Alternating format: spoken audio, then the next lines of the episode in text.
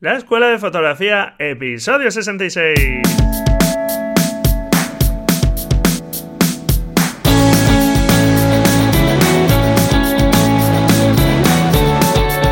Que son mis ojos, mi tesoro, que es mi Dios, la libertad, mi ley vedatonita el mundo, mi única patria, amar. Hola, ¿qué tal? Bienvenido a este nuevo episodio del podcast La Escuela de Fotografía un podcast donde aprender fotografía, como sabes, de la forma más sencilla y más amena posible, y donde nos centramos sobre todo en la importancia del resultado final, de la imagen, y no tanto en el cacharreo de cámaras objetivos que son necesarios pero no dejan de ser herramientas. Bueno, ¿qué tal te va la semana? Espero que bien. Y bueno, pues hoy vamos a tener a un fotógrafo invitado, como es ya de costumbre los jueves. Un fotógrafo muy experimentado, con una gran trayectoria y que nos va a hablar de un libro muy reciente que acaba de publicar y que se llama Visión fotográfica y lenguaje visual. No sé si te suena esto, que sabes que te doy yo mucho el follón con todo este tipo de cosas.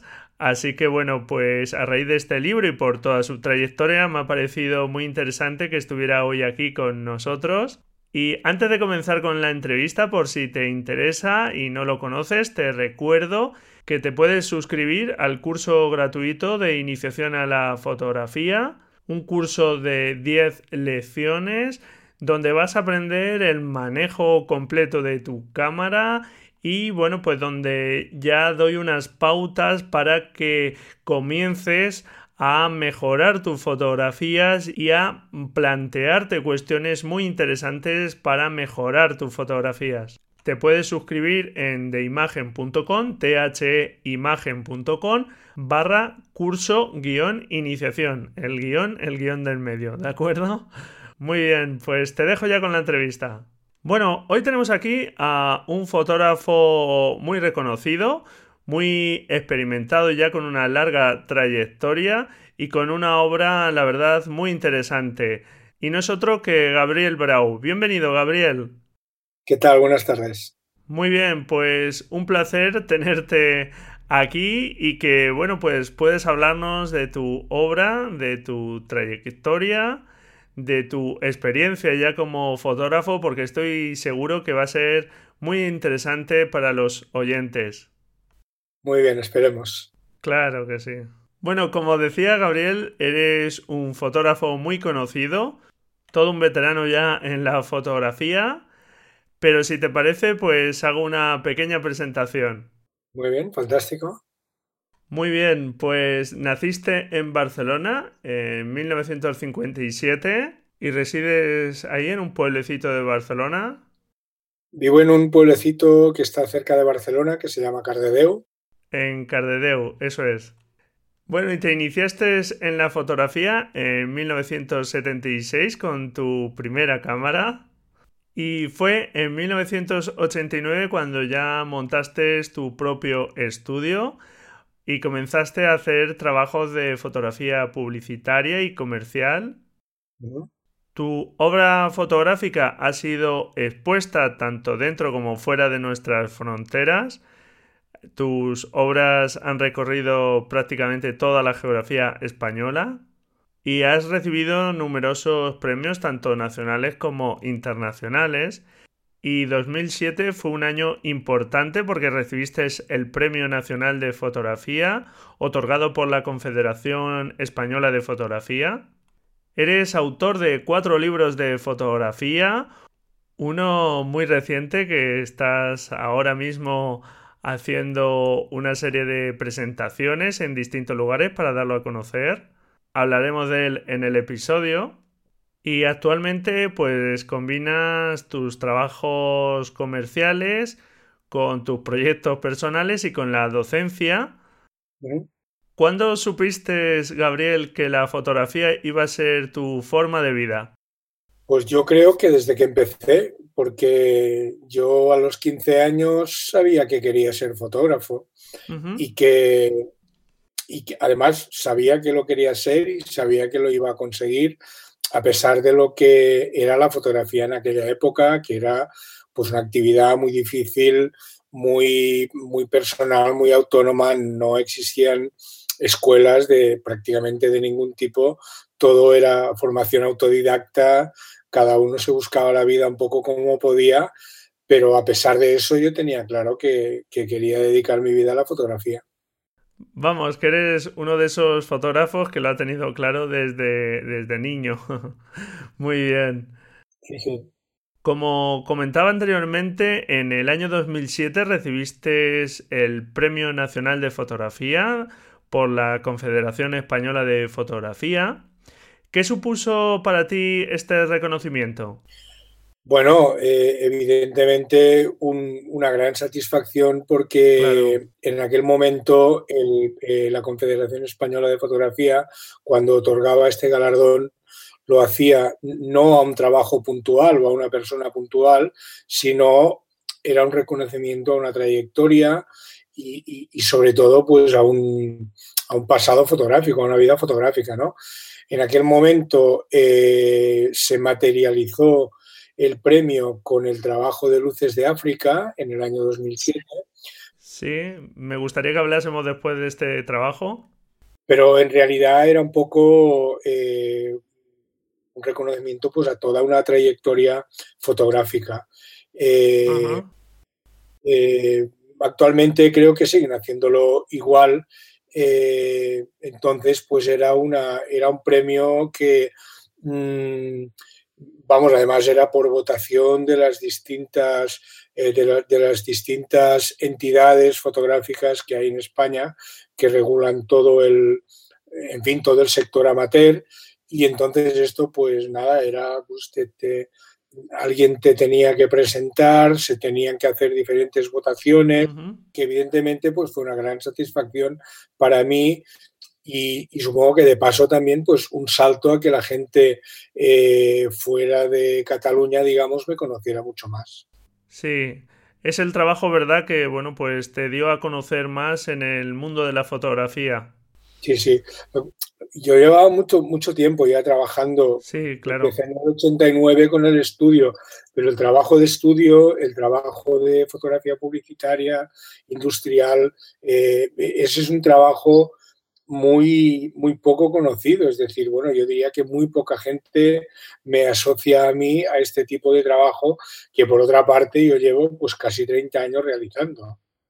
¿eh? Lo que pasa es que la gente me conoce más o he sido más conocido a raíz de este premio, sobre todo por el trabajo de, por los trabajos más personales, más de autor. Claro, sí, pues mira, algo estupendo, la verdad. Muy bien, y hablando de tu obra personal, yo al menos no conozco ninguna fotografía en color. y bueno, pues tu obra se basa en el blanco y negro, que supongo que es el que, bueno, pues más se adapta a lo que tú quieres transmitir, ¿verdad, Gabriel? Digamos que el blanco y negro era desde siempre, desde que yo empecé, eh, era el, lenguaje en el cual yo me he sentido más cómodo ya desde que desde el principio, cuando, en fin, cuando yo hacía mis pinitos y, en fin, hacía fotografías, pues como cualquier aficionado puede hacer hoy en día, eh, yo cargaba película de blanco y negro, porque ahí fue donde, donde mis primeros aprendizajes fueron, fueron ahí. Entonces yo creo que el blanco y negro ha sido una constante en, la, en mi trayectoria más personal, simplemente porque me he sentido muy identificado con este lenguaje. También porque cuando hablamos, por ejemplo, de luces de África, o hablamos de caminos del monzón, o hablamos de las fotografías de jazz, por ejemplo, el trabajo que tengo en el mundo del jazz. Eh, para mí, ese tipo de trabajo, a mi, a mi modo de ver, yo soy capaz de explicarlos mejor en blanco y negro. Eh, eh, son un tipo de trabajos en los cuales, a mi modo de ver, el color distraería un poco el, mensaje o la idea o el concepto que yo quiero, que yo quiero explicar a través de mis fotografías. Claro, el color al final es otra variable más que, bueno, pues eh, no es fácil controlar y poder utilizarla adecuadamente. por ejemplo, en los cursos que doy de fotografía en blanco y negro lo, hablo muchísimo y, por supuesto en este libro nuevo de visión fotográfica y lenguaje visual, ahí se explica eh, perfectamente cómo el blanco y negro y el color se entienden como dos lenguajes completamente diferentes. Es decir, eh, todo eso que hacemos hoy en día, bueno, que mucha gente hace hoy en día, cuelga una fotografía en Facebook y, y una es en color y otra es en blanco y negro. Y dice, ¿qué os parece? ¿Cuál es mejor, la de color o la de blanco y negro? Esto en la mente de un fotógrafo nunca funciona así. En la mente de un fotógrafo, la imagen se construye o en blanco y negro o en color según lo que el fotógrafo quiera expresar, según lo que en aquel momento la escena que tiene delante eh, sea un paisaje o sea un retrato de una persona o, en fin, o el tema que sea, eh, según lo que le transmita esa escena, el, auténtico fotógrafo va a querer explicarlo de una forma o de otra. Si lo explica en blanco y negro, eso son una serie de variables. Y si lo explica en color, las variables cambian completamente. Eh, es decir, la percepción que va a tener el espectador de, esa fotografía, sea en blanco y negro, sea en color, va a ser completamente diferente. Muy bien, entonces por lo que estás diciendo, el fotógrafo, ¿verdad? Eh, debería tener claro ya desde el momento de la captura qué lenguaje va a utilizar y bueno, pues tenerlo presente ya desde ese momento. Eso es precisamente el tema fundamental de, este último libro que he escrito. Es decir, yo intento explicar cómo eh, las, las eh, permíteme que hable, un poquito de, él, ¿no? Porque es que va muy bien para Claro, por supuesto. Quería que hablásemos de él, así que adelante. Sí, no, no, simplemente porque va, muy bien para, contestarte. Claro, claro que sí, perfecto. Eh, debido a las, a las nuevas tecnologías que, evidentemente todos nos hemos visto abocados a ellas y que por supuesto han, yo creo que han favorecido a la fotografía o al mundo de la fotografía, las nuevas tecnologías digitales, y yo soy un defensor de la fotografía digital, por supuesto, eh, aunque también lo soy de la fotografía analógica, porque pienso que esto es simplemente un medio y precisamente por eso, para llegar a un fin, y precisamente por eso eh, yo mm, sigo creyendo y reivindico que la fotografía hay que hacerla en la pre, no en la post. Es decir, eh, las fotografías se hacen cuando se toman, sea con una cámara analógica, con película, sea con una cámara digital o sea con un teléfono móvil. A mí me da lo mismo. Pero el acto fotográfico siempre ha sido y debe ser eh, cuando se toma esa fotografía, porque ahí hay una serie de elementos que están muy conectados, que son eh, el ojo, como eso ya lo dijo Cartier-Bresson, ¿no? El ojo, la mente y el corazón, que eso está muy conectado. Y entonces el acto fotográfico tiene lugar en el momento en que tú ves esa escena, la percibes de una forma determinada, la sientes de una forma determinada, la envías al cerebro de una forma determinada y la construyes de una forma determinada. En, esa famosa palabra que hay ahora del postprocesado, etcétera, etcétera, lo único que haces es revelar la imagen, que es lo mismo que se había hecho siempre, y, eh, digamos, darle un, un, positivo, darle una, una, visibilidad para que otro espectador eh, pueda verla y, y, pueda sentir lo que tú le transmites. Pero realmente yo mm, defiendo que la fotografía se hace durante la toma, en el momento de la toma. Luego el revelado puede servir para terminar de afinar esa imagen porque las cámaras fotográficas tienen sus limitaciones. Y además el trabajo digital, eso ya, ya pasaba antes también. Es que decir, hemos avanzado mucho en tecnología, pero al final un poquito lo que, lo que yo hablo en el libro y lo que intento explicar es que la, el acto fotográfico sigue siendo el mismo. Es decir, tú tienes que eh, eh, capturar o, tomar una fotografía de algo y luego tienes que revelarla. Eso se había hecho siempre. En fotografía digital eh, se conoce y se sabe que los fotógrafos sabemos que la forma de capturar imágenes tiene que ser de una manera determinada por la, por la, por la propia tecnología digital, es decir, el sensor se comporta, eh, los fotodiodos del sensor se comportan frente a la luz de una manera determinada, eso obliga a un tipo de, exposición determinada que luego al final pues hay que revelar y hay que volver a poner en su sitio para tener la foto terminada. Esto no estamos haciendo nada que no hiciéramos antes en el laboratorio, eh, cuando teníamos, cuando disparábamos con un, eh, con un negativo, por ejemplo, ¿no? Sí, seguramente sería bueno llegar a alguna nomenclatura, como dice José Benito Ruiz, para diferenciar cómo se ha obtenido cada imagen, porque partiendo de la fotografía y usando distintos procedimientos digitales, pues podemos obtener cualquier tipo de imagen y, oye, pues el arte eh, es libre y, puede expresarse de la forma que uno considere, pero, pero como José Benito, pues creo que sí que es verdad que sería bueno, pues digamos, llamar a cada cosa por su nombre y llamar fotografía seguramente pues aquello que se ha obtenido eh, básicamente a través de una cámara fotográfica. Claro, ahí hay, eh, bueno, José Benito es todavía, yo creo que un poquito más un poquito bastante más radical que yo en este sentido, ¿no? Eh, yo, de todas formas, yo opino que eh, la fotografía es muy amplia.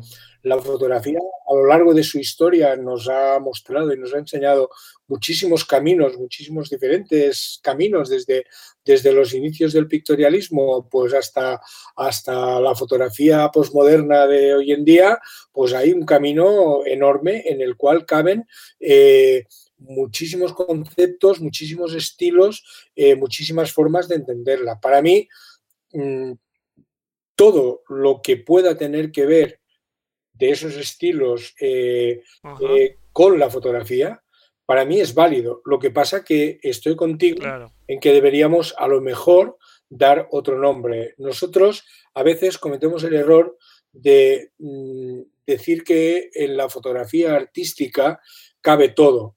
Yo creo que en la fotografía artística no cabe todo. Ni todo lo que se está haciendo es arte, ni tampoco creo que la fotografía tenga que conceptualizarse exclusivamente dentro del mundo del arte. Yo, por ejemplo, esto lo he dicho muchísimas, en muchísimas ocasiones, yo no eh, agradezco que no se me llame artista, prefiero que se me llame fotógrafo. Es decir, prefiero que cuando alguien me, me, presente o me diga, en fin, pues Gabriel Brau, fotógrafo, porque no me considero artista ni, ni considero que lo que, que lo que una persona hace tenga que ser eh, o se pueda, a nivel fotográfico, se pueda considerar arte. Yo pienso que el arte es el tiempo quien decide si algo es arte o no es arte. Yo estoy convencido de que la mayoría de los, eh, en fin, pintores, escultores, escritores, eh, músicos, compositores, todas no eran conscientes de que estaban haciendo arte cuando estaban escribiendo o estaban construyendo su trabajo. Claro. Eh, ellos hacían, se expresaban de esta forma, sea a través de la pintura, a través de la música, a través de la escultura, a través de cualquier disciplina. Quien ha dicho que eso es arte ha sido la historia. La historia es quien ha decidido que era arte. Entonces, creo que estamos muy obsesionados con el tema de la fotografía artística y, a lo mejor deberíamos estar más obsesionados en el tema de la fotografía y llamar a cada cosa su nombre y, y, a partir de ahí, pues bueno, pues todo lo que se hace hoy en día, por ejemplo, pues que se parece más a una ilustración que no a una fotografía, pues igual debería de llamarse fotoilustración, no lo sé, por llamarlo de alguna manera. Claro, sí, sí, sí, sí. ¿Cuál deberíamos de definir? Porque yo entiendo que a lo mejor, por ejemplo, una fotografía que en, naturaleza es espectacular, como puede ser una fotografía de, pues no lo sé, de un animal, por ejemplo, puede tener valor científico extraordinario, puede tener un valor natural eh, de, de, wildlife, ¿no? Extraordinario, sin embargo, a lo mejor el concepto artístico va por otro lado. Claro. No lo sé, por ejemplo. Sí, la verdad es que a mí no es algo que me preocupe eh, hacer una fotografía artística porque creo que no soy yo quien para decir si hago una fotografía artística o no artística.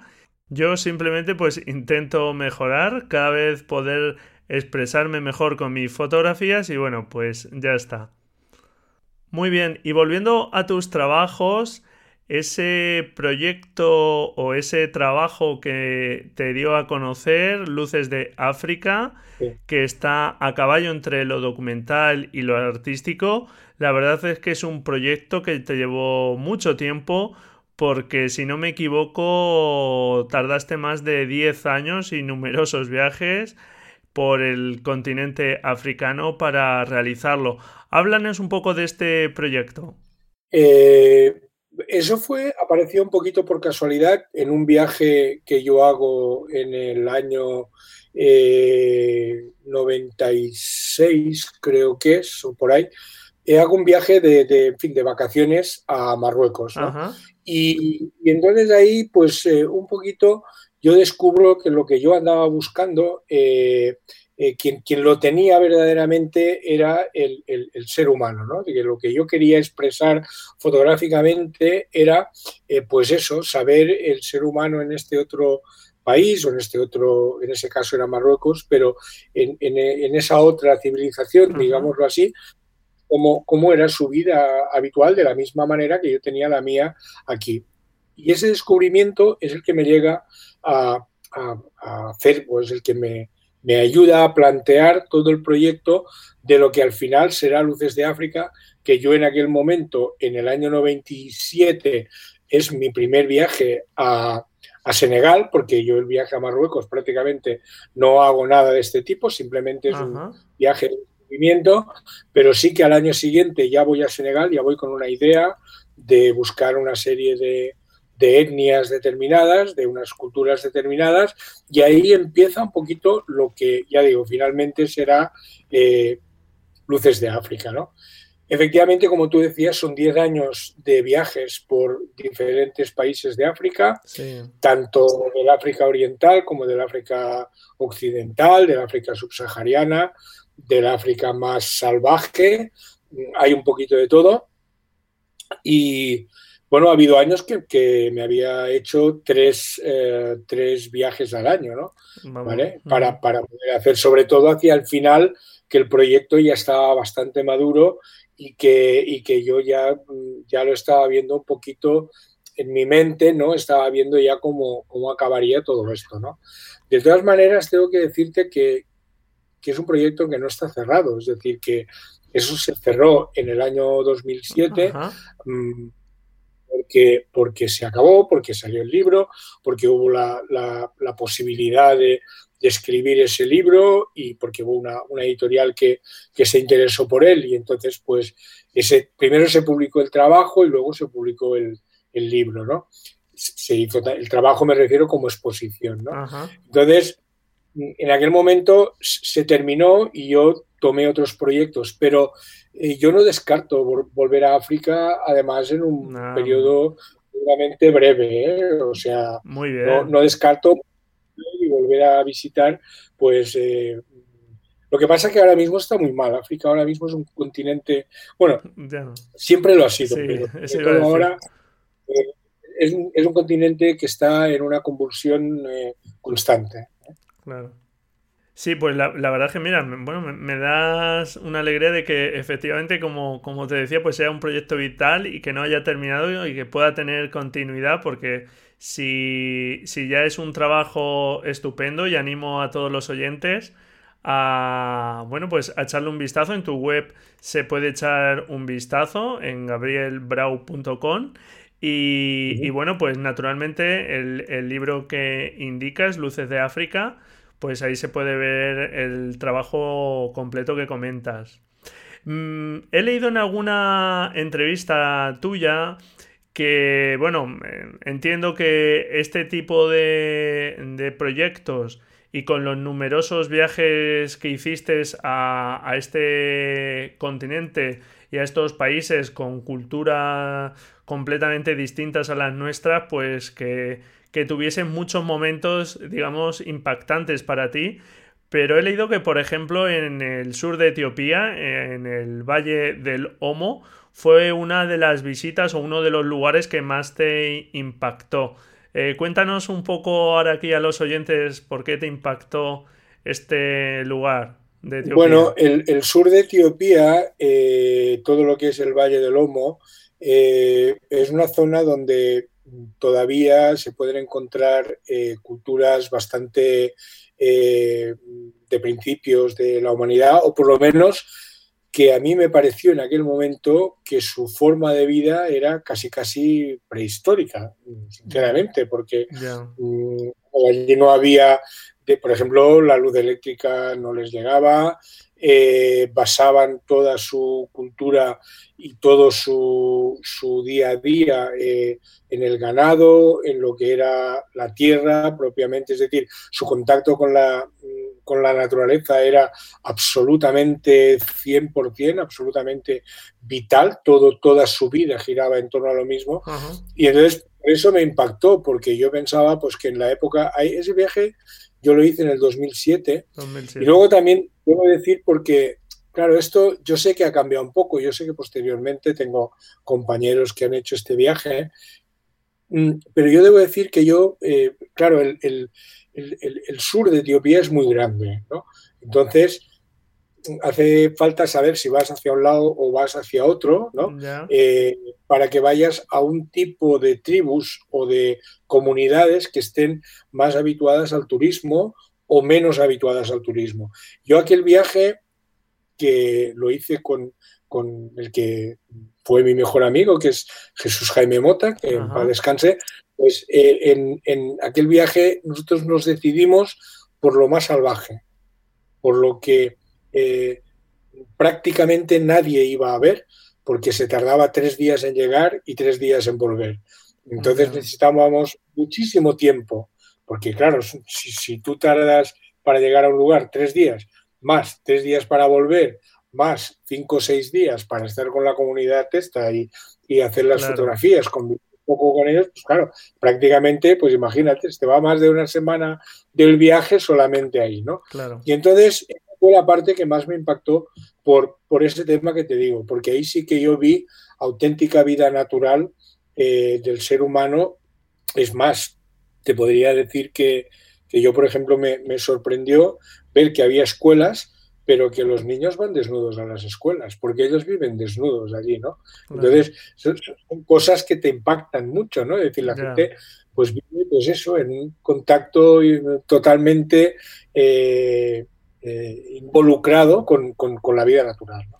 Sí, la verdad es que en el otro extremo estamos culturas como Occidente, donde el consumismo eh, pues nos aleja completamente de esa forma de vida y yo en cierta forma, pues eh, creo que nuestra forma de vida, yo no sé si es sostenible, desde luego no sería sostenible si todo el mundo consumiese lo que consumimos nosotros.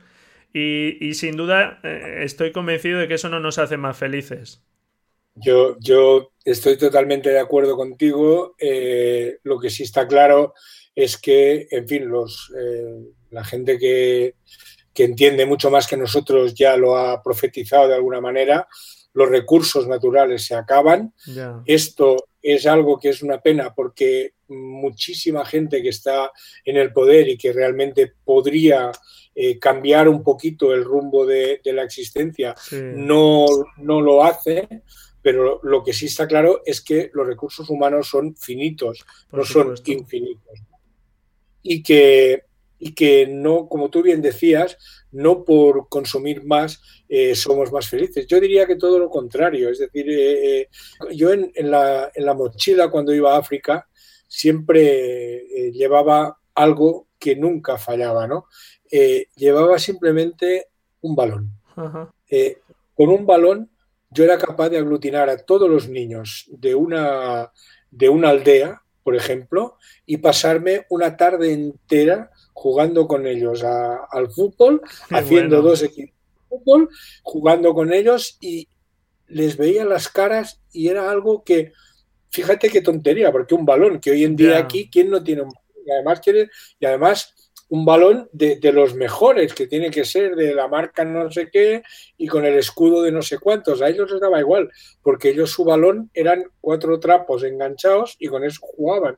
El día que les dabas un balón de verdad, eso, eso era, bueno, y era curioso, era curioso porque yo siempre jugaba, digamos, la misma carta, ¿no? De todo, cuando venían, cuando llegabas con el coche y tal y venían, eh, resulta que siempre yo buscaba a uno de ellos, el que me parecía un poquito más paviladito y tal. Sí, me lanzado. Y le hacía, le hacía el responsable del balón. y entonces este era como el rey de los niños. Era intocable. El niño era, vamos, a partir de aquel momento le hacías eh, el rey de, del poblado, ¿no? Y era curioso cómo cuando se acababa el partido él se encargaba de cogerlo, de guardarlo, de limpiarlo, de, bueno, en fin. bueno. parece ¿no? O sea, fíjate con una cosa tan sencilla como esto, eh, de qué forma son felices. Y eh, otra cosa que te comentaré es que los partidos de fútbol en África, cuando son entre niños, eh, no hay ni botas de fútbol ni zapatillas, se juegan descalzos. Y eso tengo anécdota muy buena en uno de los viajes. Vino mi hijo y claro, pues él tenía la edad, pues yo creo que 12 añitos tendría o así. Y, recuerdo que se quiso poner a jugar un partido de fútbol. Él con sus zapatillas de marca, tal, no sé qué, súper guapito y tal. Y yo recuerdo que le dije, digo, oye, mm, no vale. Digo, porque tú tienes ventaja. Y, y en aquel momento él se dio cuenta. Eso fue una reflexión muy buena, ¿no? Porque se quitó las zapatillas, se quitó los calcetines y empezó a jugar descalzo como ellos. Muy bien, buena lección ahí. Muy bien. Bueno. Los viajes también para eso, ¿eh? ¿eh? Claro, por supuesto. Por eso es estupendo viajar, conocer otras culturas. Y bueno, yo creo que es algo que debería ser obligado, verdaderamente, porque nos abre la mente. Es casi, muchísimo y, es algo fundamental. Yo ahora mismo con, tres niñas que tenemos, Gabriel, pequeñas, pues los viajes los tenemos así un poco más limitados, nos movemos más por la geografía española, pero realmente es hacer el ánimo, porque si quieres, pues eh, a ver, hay ciertas zonas donde a lo mejor eh, en conflicto demás que no vas a ir, pero o, a zonas... La primera vez la primera vez que yo viajé en serio con, mi hijo, eh, que viajamos los dos solos, porque yo estaba ya eh, separado, entonces nos fuimos a Nueva York y él tenía ocho años. Nos fuimos a Nueva York y a Canadá. Y estuvimos, pues yo creo que tres semanas prácticamente andando por ahí. Y cuando él tuvo once o más o menos, o doce, pues se vino conmigo a África y y, seguro que los recuerda con un cariño enorme. seguro, seguro, segurísimo, segurísimo. Muy bien, ¿qué busca Gabriel Brau en sus fotografías? Pues a mí me interesa mucho el ser humano, siempre me ha interesado mucho. Yo creo que eh, ese, ese, conocimiento del viaje que tú, que tú hablas eh, en mis fotografías no habría otra pretensión que poder trasladar, que poder comunicar lo que yo he visto y lo que yo he vivido en estos viajes a gente que a lo mejor no tendrá oportunidad nunca de, hacerlo, pero un poquito, no lo sé, un poquito les diría, pues eh, pensar que no estamos solos, pensar que en el mundo hay muchísima gente, lo que decíamos, que no necesariamente vive como nosotros, nosotros no tenemos la verdad absoluta de nada. Por supuesto. Y esta gente que está en otra parte del planeta, pues también vive, también sobrevive en algunos casos, y, no hay más pretensión que esta. Es decir, yo amo profundamente la fotografía y amo profundamente al ser humano. Con lo cual, cuando junto las dos cosas, pues es cuando, eh, cuando salen estas imágenes. Sí, sin duda es algo que plasmas perfectamente en el trabajo que hablábamos, Luces de África. Y bueno, pues recomiendo a todas aquellas personas que no conozcan tu obra que, visiten tu web, que ahí tienen, bueno, pues una muestra muy buena y, y bueno, pues es una obra estupenda. Muy bien, pues por tu experiencia como formador, además es algo en lo que ya te estás centrando también últimamente. ¿Cuál crees que es el principal error de las personas que están aprendiendo fotografía? El error de, los alumnos, ¿te refieres? Sí, sí, eso es, de las personas que están, de tus alumnos, que has visto en tus alumnos. No, yo creo que los alumnos cuando vienen a un curso todos vienen con, muchísimas ganas de aprender. Yo creo que a veces el error eh, está en la propia formación. Eh, yo creo que la fotografía es algo que es muy pasional, que por lo tanto lo que, lo que yo siempre pido a los alumnos es que sean muy pasionales en este, en este sentido. Quiere decir que abran mucho la mente, que, escuchen mucho, que no dejen de aprender nunca, que no se queden nunca con lo que les explica una sola persona, porque ninguno de nosotros tiene la, la verdad absoluta. Cada uno de nosotros explica un poquito, eh, pues, cómo nos ha ido y cómo nos va en el mundo de la fotografía. Y, por otra parte, eh, esa misma pasión es la que yo creo que falta muchas veces en los formadores. Yo creo que los formadores eh, hay muchísima formación técnica y muy poca transmisión de conocimientos. Yo creo que eso deberíamos de echar un vistazo atrás a cómo se enseñaba en, la escuela griega o en la escuela eh, romana, por ejemplo, ¿no? En la escuela griega sobre todo. Y, recordar a, esos filósofos y a esos maestros que había en esa escuela, porque ellos realmente yo creo que no enseñaban. Yo creo que lo que hacían era transmitir el conocimiento. El conocimiento que ellos tenían, que ellos habían aprendido a lo largo de los años entonces yo creo que esto falta muchísimo hoy en día en, la formación. Yo creo que se enseña mucha tecnología, se enseña mucha técnica fotográfica, se enseña a manejar una cámara, se enseñan a trabajar en todos los eh, programas informáticos que existen para, para, fin, para procesar y para manipular una imagen. Eh, se enseña mucha manipulación de la imagen, pero por ejemplo, se enseña muy poco cómo se concibe una imagen en la cabeza y en el corazón de una persona.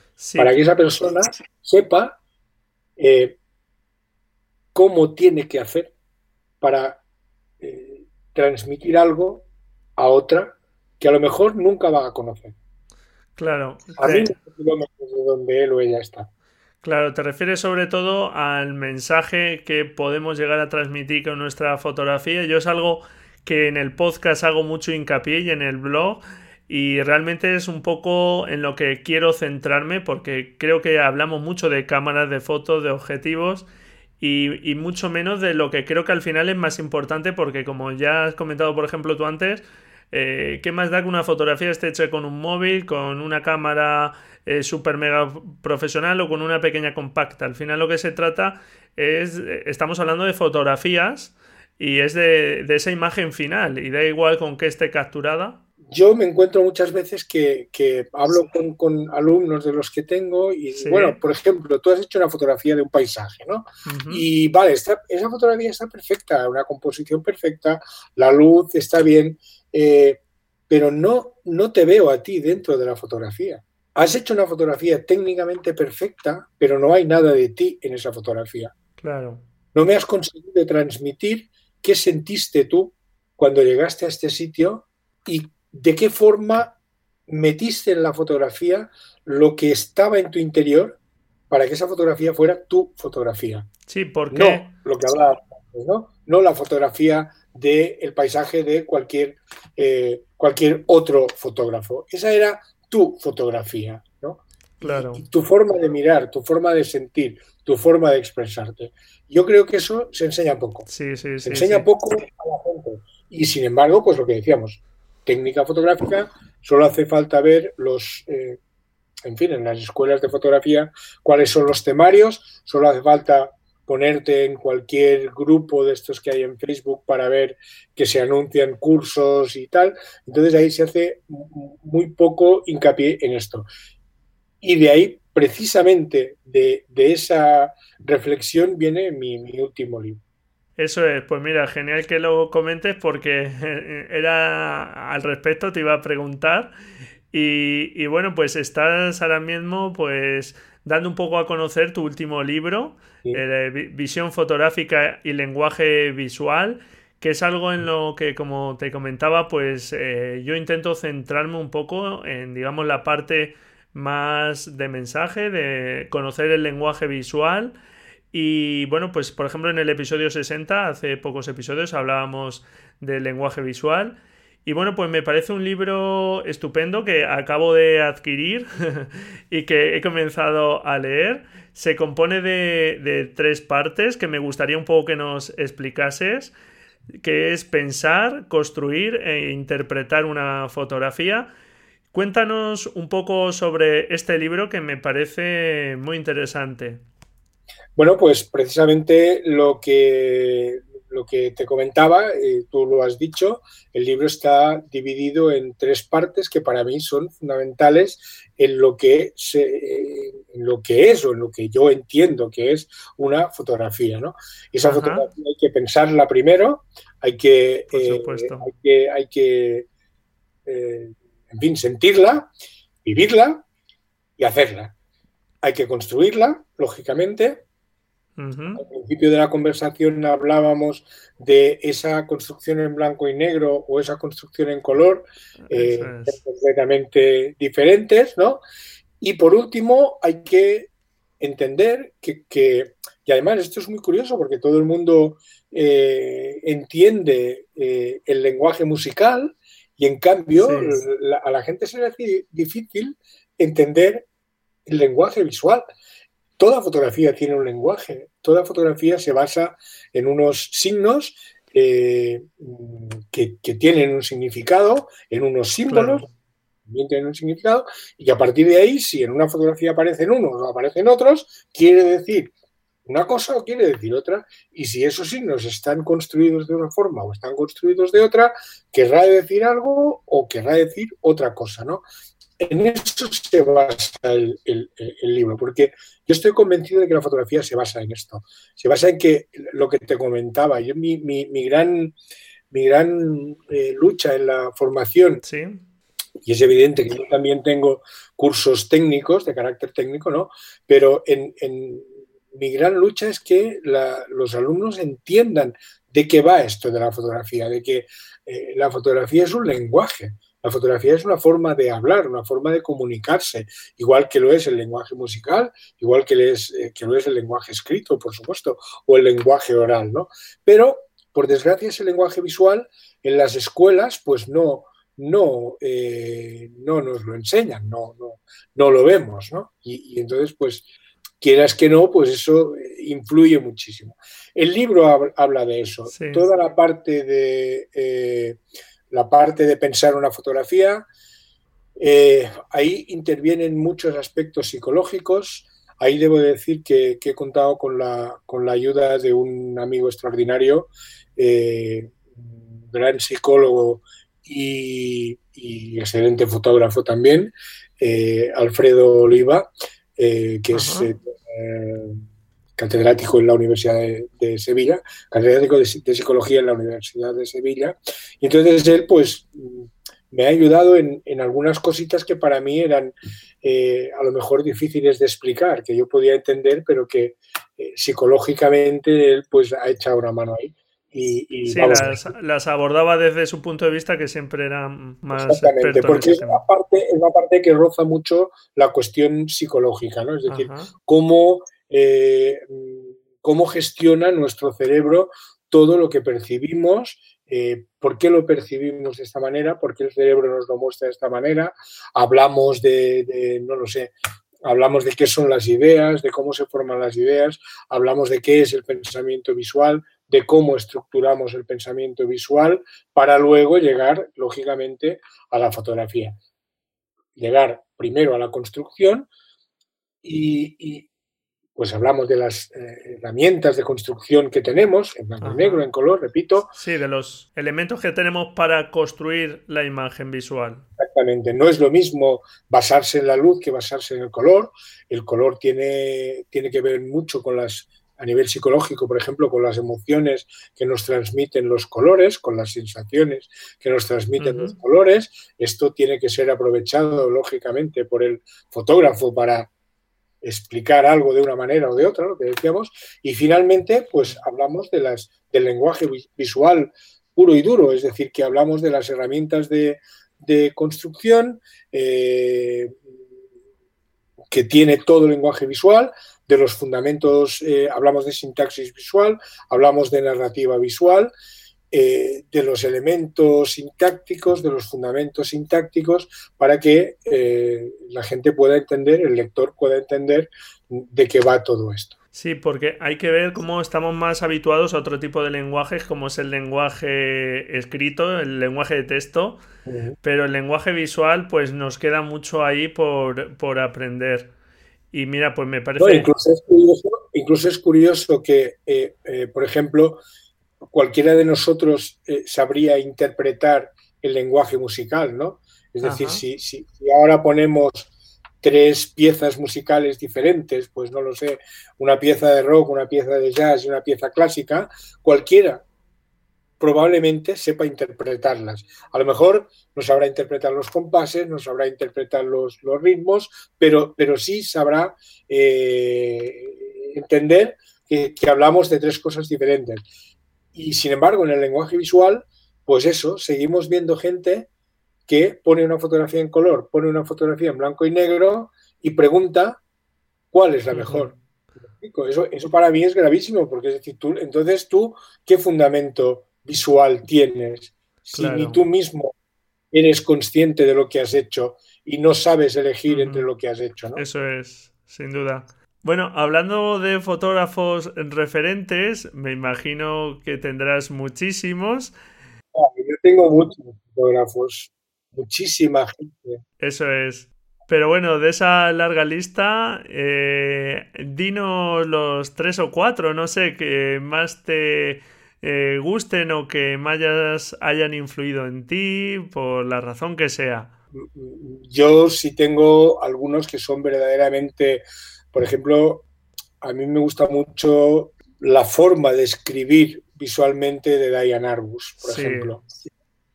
Eh, pero también me gusta esa visión magnífica que tiene del mundo Ansel Adams. También me gusta el trabajo que ha podido hacer ya en una fotografía más eh, contemporánea, aunque es clásica, Sebastián Salgado, por ejemplo. Y, te diría que, claro, cuando eh, hablamos de esto, de, estos puntos, decir, te he dicho uno de muy clásico, te he dicho otro de el medio, otra del medio y te he dicho uno más contemporáneo. Entre medio de ellos tendría que nombrarte, pues, decenas, eh, ¿no? A William Klein, a Robert Frank, eh, tendría que nombrarte, y, por supuesto a fotógrafos españoles. Es que, muchas veces nos olvidamos. Tendría que nombrarte a Cristina, a Cristina García Rodero, mm, tendría, tendría que nombrarte a Isabel Muñoz, tendría que, ser, que, que, nombrarte a, a, Navia, por ejemplo, que, es, fíjate que, son dos estilos completamente diferentes. Eh, pero a mí el estilo y la, y, la poesía de Navia me encanta, o sea, es que, es que sus fotografías son magistrales, ¿no? Entonces, pues ahí yo, creo que hay, hay, muchos y creo que eso es muy bueno para un fotógrafo. Por supuesto. ¿Eh? Por ejemplo, me encanta la mirada a la naturaleza que tiene José Benito. Y luego hay otros autores que son muy mucho menos conocidos. Hay un autor que se llama Pentti Samalati, que es extraordinario. A mí me parece un fotógrafo extraordinario, lo conoce muy poca gente. Ah, pues, eh, yo no le conozco, por ejemplo. No le conozco. No le conozco, pero vamos, le dejaremos en la nota del programa su referencia. Y, luego, pues hace poco se descubrió pues eh, ese gran fotógrafo que fue Bruce Davidson, ¿no? Eh, con una exposición que se hizo en Madrid y en Barcelona, pero que para mucha gente también era desconocido. Pues un señor que, trabajaba por proyectos, que es como yo creo que tiene que trabajar un fotógrafo que realmente se precie, ¿no? Con proyectos, ¿no? Porque esos proyectos le obligarán a pensar y a exprimir mucho la materia gris, ¿no? Y a partir de ahí seguramente saldrán trabajos mucho, mucho mejores. es que hay muchísimos. y me olvido, necesitaría tener una lista aquí con todos los libros que tengo, pues para, para, decirte, hay muchísimos. Creo que es bueno eh, que no nos encasillemos con uno, sino que busquemos la mirada de esos fotógrafos. En el libro, en el libro hablo de algunos. hablo de algunos. Echando un vistazo lo he visto. Hablo de algunos de color. Eh, hablo también después al final, cuando hablo de los estilos que ha habido a lo largo de, la historia, pues nombro, también cito a, varios, a varios fotógrafos. Yo creo que sería interesante que todos un poquito, ¿verdad? Eh, eh, pudiéramos verles, pudiéramos analizar su obra y, por supuesto, pues eh, entender qué es lo que nos han querido. Pues sí, yo es algo fundamental. Al principio de año escribía un artículo donde recomendaba una serie de acciones para este año y una de ellas era pues marcarse un objetivo de conocer cuanto más fotógrafos mejor y, rellenar un poco, regalaba unas plantillas para y un listado, bueno, pues de unos, unos 100 fotógrafos, si no me equivoco, pues bueno, de referencia simplemente, que hay muchísimos más. Y, investigar eh, y conocer. Me acuerdo de José Benito que en su en la entrevista nos decía. Pues conocer al menos, me parece que nos daba la cifra de 200 fotógrafos. Dice, para empezar ya a entender de qué va la historia de la fotografía. Bueno, sean 200, sean 100, sean 500, el caso es tener esa curiosidad por, por ver cómo, cómo han trabajado otros grandes maestros.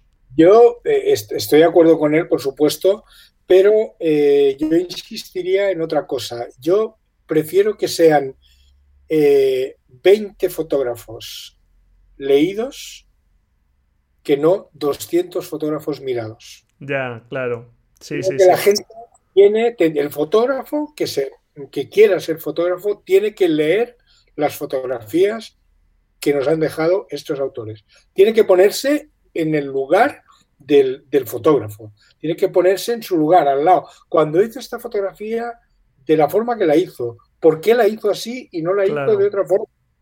Eh, ¿Por qué utilizó este tipo de objetivo y no otro? ¿Por qué no subió o bajó más el encuadre? Es decir, ¿por qué con esa luz? ¿Por qué con ese color?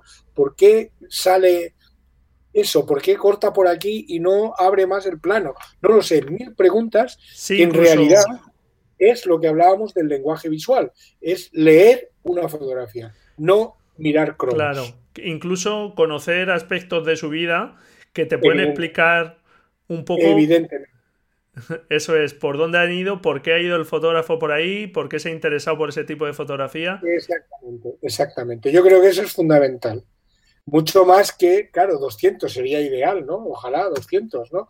Pero, pero igual con menos yo, por lo menos, me conformaría con menos, pero de una forma más profunda.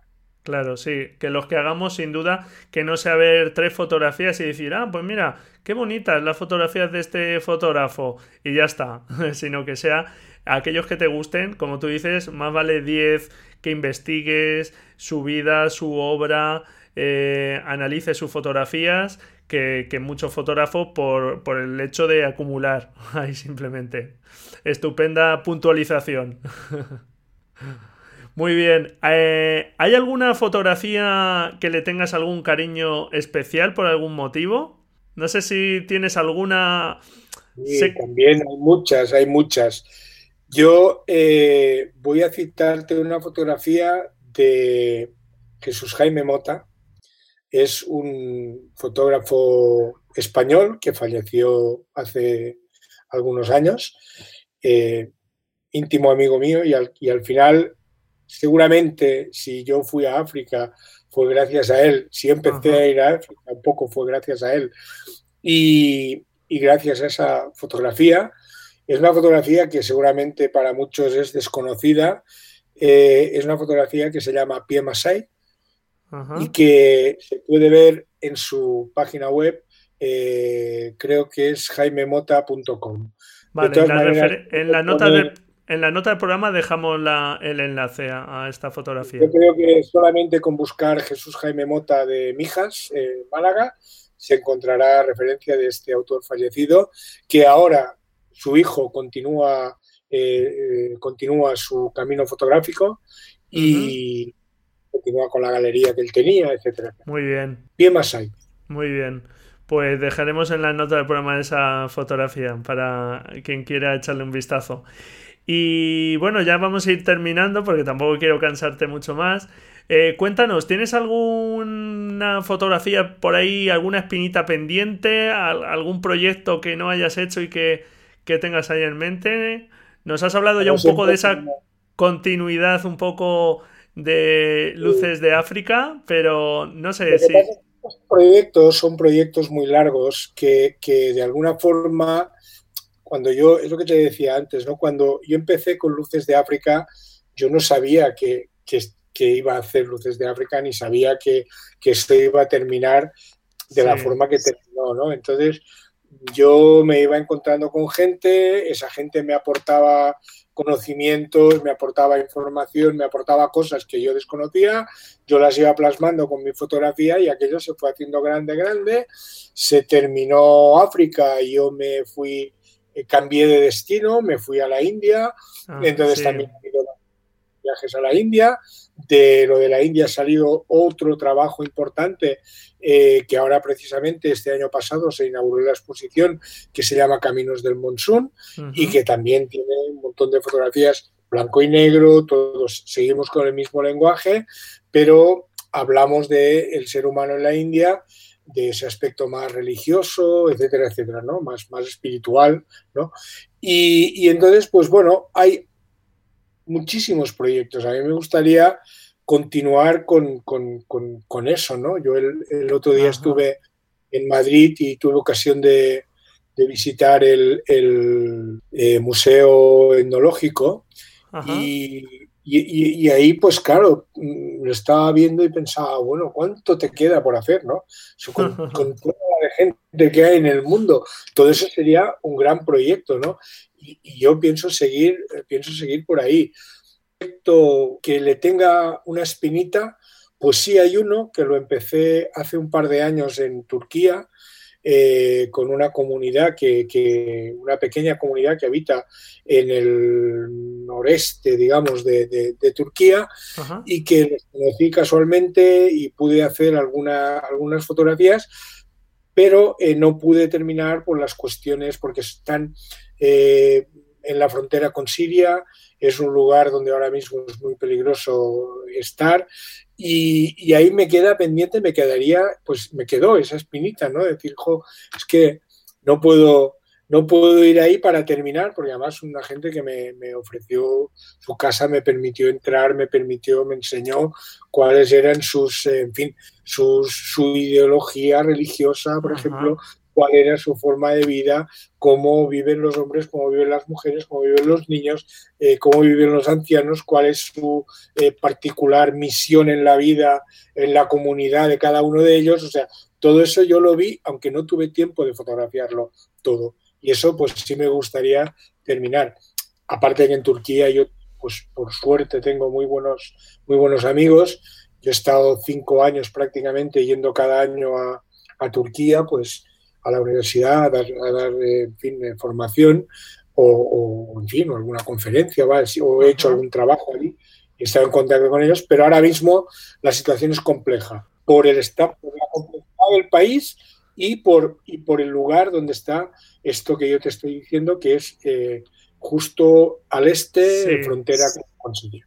Bueno, pues esperemos que puedas quitarte esa espinita y podamos ver terminado ese proyecto que seguro que, será un placer ver, ver esa hora. Bueno, pues no sé si quieres añadir algo más, Gabriel. No, está muy bien. Eh, darte las gracias por la oportunidad de, en fin, de, poder hablar y poder conversar un ratito acerca de eso que tanto, mm, tanto amamos, que es la fotografía, y, y, que al final pues, nos lleva nuestro tiempo y nuestra vida. Muy bien, pues nada, en todo caso las gracias a ti, por supuesto, por haberme dedicado este buen rato a hablar, eso sí, de nuestra pasión, la fotografía. Y nada, mucha suerte ahí con ahora con, con, las ventas de este libro, que sin duda que va a funcionar estupendamente. Es un libro que yo recomiendo y que estoy leyendo, pero vamos, ya por lo que, por conociendo tu obra y por lo que llevo leído es un libro que puedo recomendar ya, seguro. Ahora estamos, en época de presentaciones. El, voy a coger la agenda porque ni me acuerdo ya. El martes presentamos en Barcelona. Este martes presentamos en Barcelona. El jueves eh, presentamos en Valencia, en la Galería Railovsky. Sí, el martes 9. El martes 9 en Barcelona. Sí. Eh, el, jueves a las 11, el jueves 11 a las 8 y media en la librería Railowski de Valencia. El viernes día 12 en, eh, en Villena, en Alicante. Y después la otra semana, el miércoles 17 en Bilbao, el jueves 18 en Eibar y el viernes 19 en Donosti. Me, siento como pues uno de estos como uno de estos que hacen gira en verano. Eh, con, la canción del verano, ¿no? con la canción del verano. Bueno, pues este episodio seguramente saldrá el jueves 11, si no pasa nada. Y pues en adelante todavía tienes fechas de presentación del libro, así que pues todos los oyentes que, puedan asistir y, se puedan acercar a esas presentaciones, eh, animo a que, a que así lo hagan.